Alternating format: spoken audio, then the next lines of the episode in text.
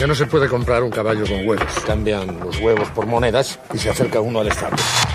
Hay empresas que viven, otras que sobreviven y muy pocas que destacan. Todo depende de las decisiones que tomes como líder. Así que necesita una garantía para cubrir la posibilidad de que yo no cumpla mi parte del trato. Bienvenido a Empresas con Valor, el lugar donde encontrarás tips, consejos, herramientas y prácticas para empresarios, contadores, administradores y emprendedores presentado por Javier Cepeda, reconocido líder de opinión en México y gurú del crecimiento y desarrollo de empresas. Empresas con valor. Emprender también es aprender.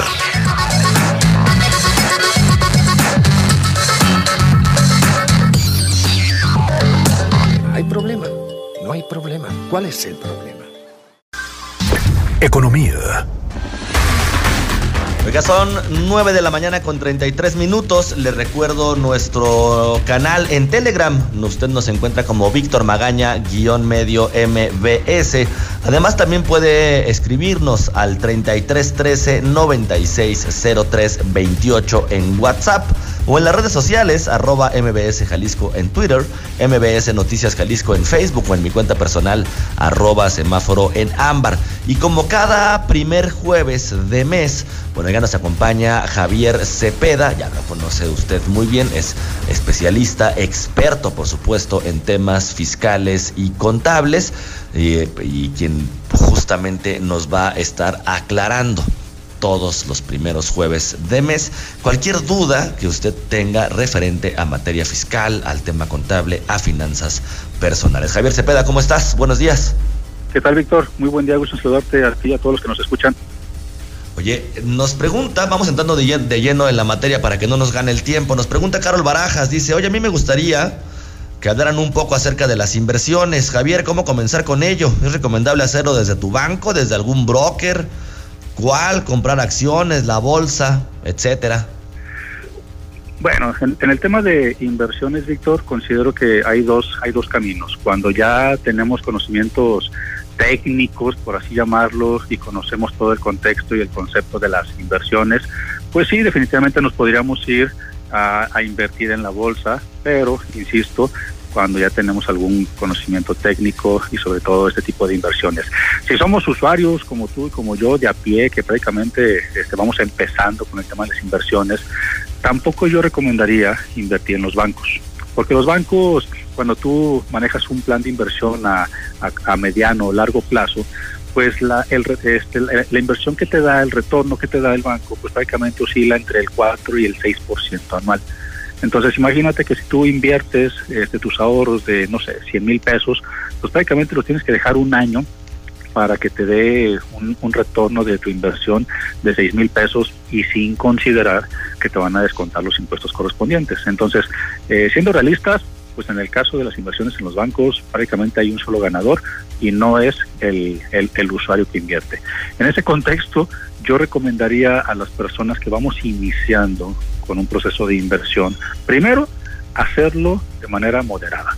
Pues en ese sentido, eh, de, dependiendo de las capacidades económicas que tenga cada uno, pero hacerlo de manera moderada. No podemos invertir todos nuestros pesos, o como se dicen, todos los huevos en la misma canasta. Entonces, en ese sentido, yo recomiendo particularmente y muy en lo personal, lo que yo hago es invertir en eh, bienes raíces en el tema de construcción, en el tema de desarrollo inmobiliario, porque al final de cuentas ese dinero queda ahí en la tierra y no se va a devaluar. O sea, que es lo que, que es lo, peor, lo que puede pasar es de que en este momento no se venda una propiedad, pero este, en, en, los próximos meses, en los próximos años, esa propiedad va a valer mucho más de lo que ya este, valía en el momento que se construyó. Y para esto, más allá de, que tú te avientes y te aventures a invertir de manera individual en construir una casa, departamento, edificio, que no todos tenemos la capacidad para hacerlo, hay instituciones, hay empresas que son intermediarias entre constructores e inversores.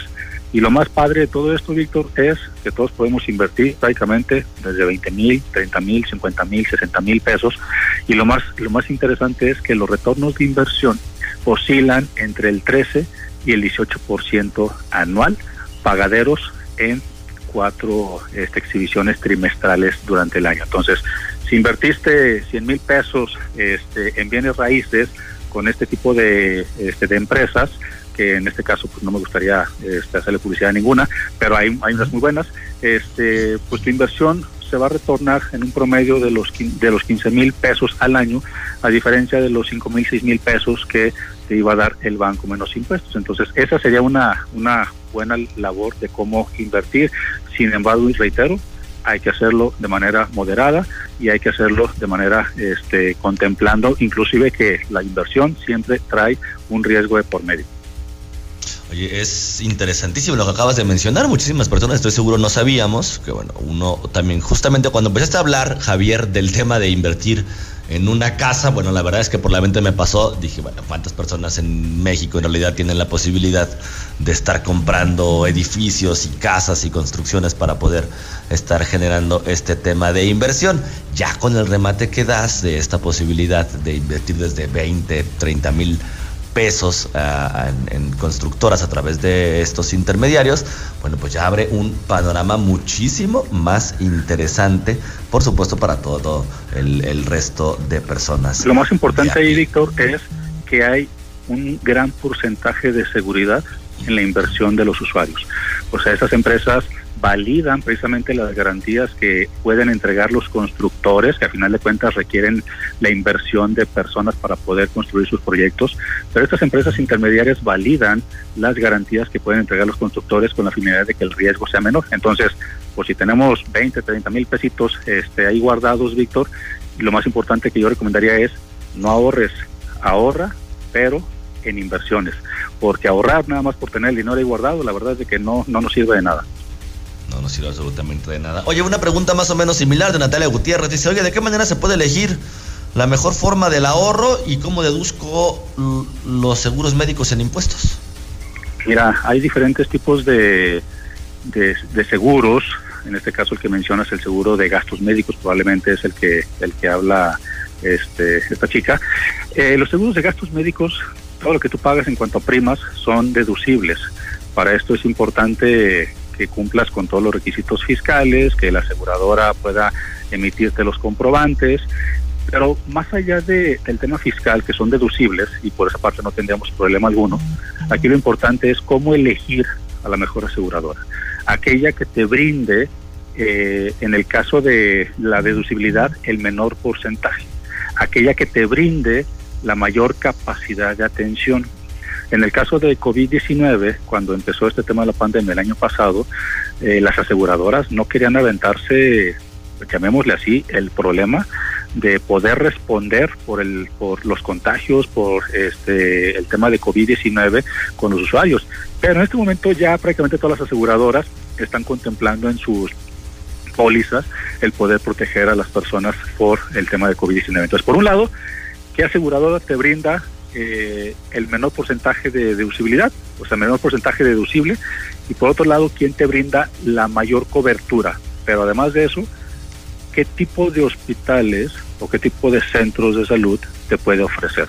Hay, en ese sentido, las aseguradoras manejan paquetes de tipo A, tipo B, tipo C, y en ese sentido, este, dependiendo de la póliza que contrates, pues son los diferentes hospitales de mediana, alta o baja categoría que te puedan ofrecer. Entonces, hay que revisar todos esos puntos antes de llegar a la firma.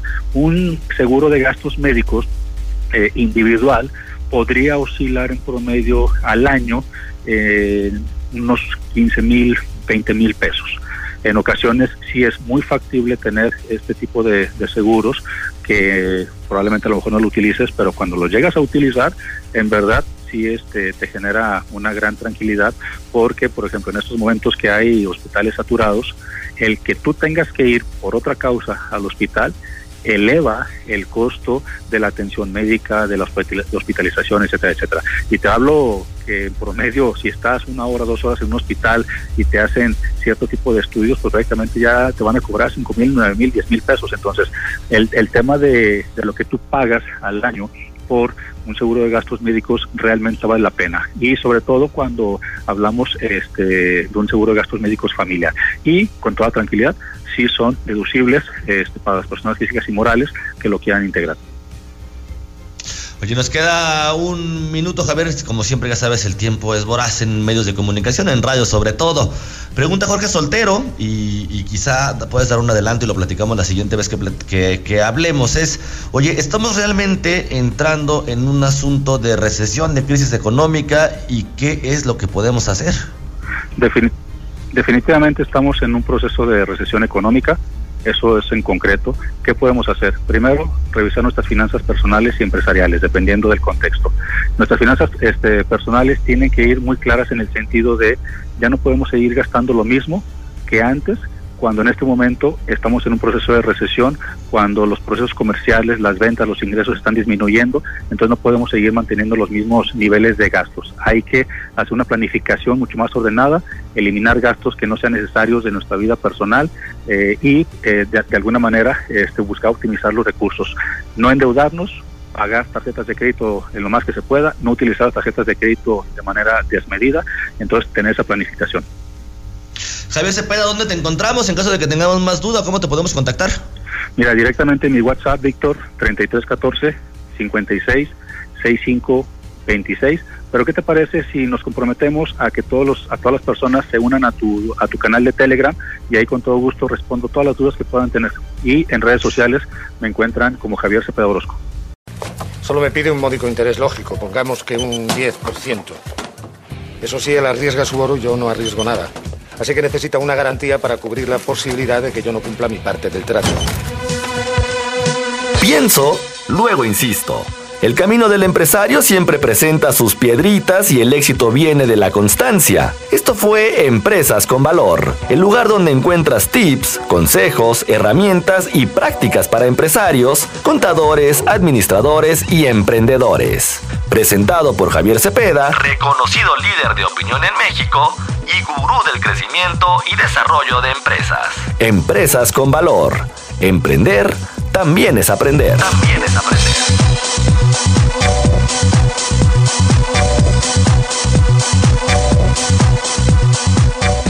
Embargo, sin embargo, si devolvemos una moneda, nos quedarán nueve.